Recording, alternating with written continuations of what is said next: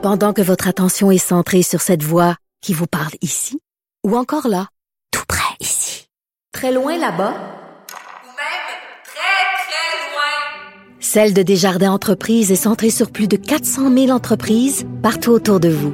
Depuis plus de 120 ans, nos équipes dédiées accompagnent les entrepreneurs d'ici à chaque étape pour qu'ils puissent rester centrés sur ce qui compte, la croissance de leur entreprise.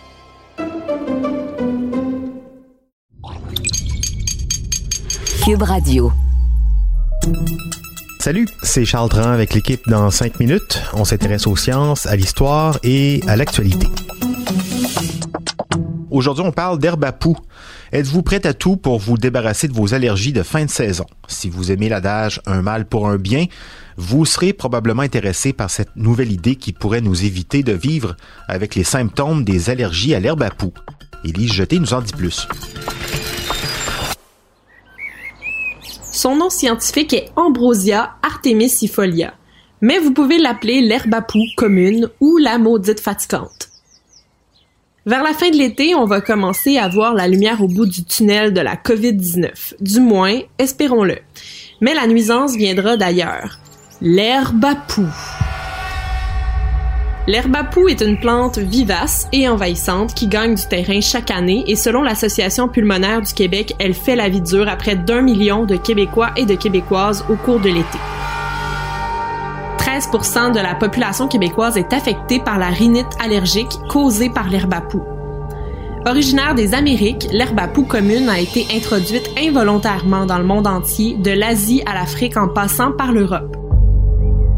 Un groupe diversifié de chercheurs, y compris des écologistes, des entomologistes, des épidémiologistes et des médecins, ont peut-être trouvé une solution pour nous en débarrasser. Il y a une bébite qui pourrait nous sauver. Petit cours de diction. La chrysomèle de l'ambroisie, Ophraella communa de son nom latin, est un insecte de la sous-famille des galéruques qui sont de la famille des chrysomèles, en gros, ce sont des coléoptères qui mesurent entre 3,4 et 4,3 mm. Dans certaines régions d'Europe où les gens vivent beaucoup de problèmes liés au pollen de l'herbe maudite, on a introduit ce coléoptère et la quantité de pollen a chuté de manière draconienne. Ces chercheurs européens ne voient pas juste des avantages pour le bien-être des populations allergiques. Ils pensent que si les pays peuvent introduire l'insecte en toute sécurité, on pourrait économiser de l'argent sur les soins de santé intégrer des bébites pour créer un genre de lutte biologique, ça se fait pas en criant ciseaux. Ça nécessite des années d'expérience minutieuse pour éviter de provoquer un chaos écologique, dit-on. Heinz Müller-Scharrer, qui est biologiste à l'Université de Fribourg, est le co-auteur de l'étude publiée dans la revue Nature Communications. Il a déclaré au magazine Wired que de surcroît, plus on est exposé, plus on tombe malade. Donc on ne peut jamais être magiquement immunisé parce que ça fait bien longtemps qu'on boit de l'herbe à poux sous forme de tisane, par exemple. Pour calculer exactement à quel point cette allergie représentait un fardeau économique, les chercheurs ont d'abord examiné les ventes de médicaments contre les allergies à la fin de l'été et au début de l'automne, parce qu'à ce moment, c'est l'allergène le plus important dans l'air. Donc, les données n'allaient pas être embrouillées par d'autres fleurs pollinisatrices qui se déchaînent au printemps. Ils ont constaté que dans les zones où se trouvent les coléoptères, les ventes d'antihistaminiques étaient de 80% inférieures à celles des zones sans coléoptères. Les chercheurs ont également étudié les données sur la fréquence à laquelle les patients consultaient un médecin pour des traitements contre les allergies et certains allergiques ont aussi rempli des journaux de bord pour rapporter la gravité de leurs symptômes, les médicaments qu'ils prenaient et le nombre de jours de travail qu'ils manquaient. Leurs résultats s'appliquent à l'Europe, mais encore une fois, c'est vraiment intéressant de constater comment les scientifiques les présentent de manière économique. Ils ont choisi certaines régions où il faudrait incorporer le coléoptère et ils ont ensuite estimé que ça permettrait de sauver 1 milliard d'euros par an en frais médicaux en diminuant de 2,3 millions le nombre de personnes atteintes par cette allergie.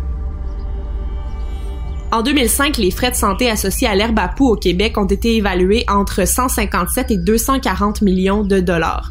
Mais évidemment, on ne peut pas juste mettre les insectes dans un pot maçon et les verser sur les feuilles des plantes nuisibles.